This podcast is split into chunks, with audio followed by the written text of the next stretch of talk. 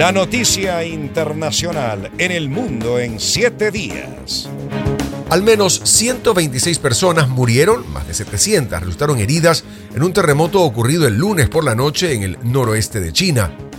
Martín Muñoz de inmediato nos cuenta todos los detalles.